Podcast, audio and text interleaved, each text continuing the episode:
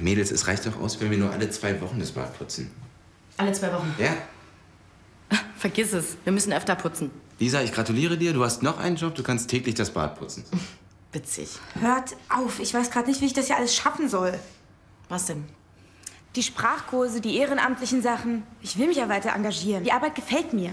Aber durch den Job habe ich einfach keine Zeit mehr. Entschuldigung, ich bin etwas zu spät. Ja, kein Problem. Wir haben hier sowieso nichts zu sagen. Hier, der neue WG-Plan. Der Plan sieht fair aus. Siehst du?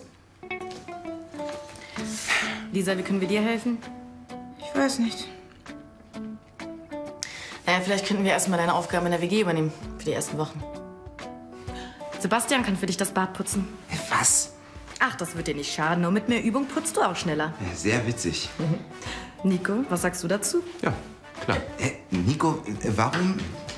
Danke, Leute. Das ist nur für ein paar Wochen. Ich mache das wieder gut. Gerne.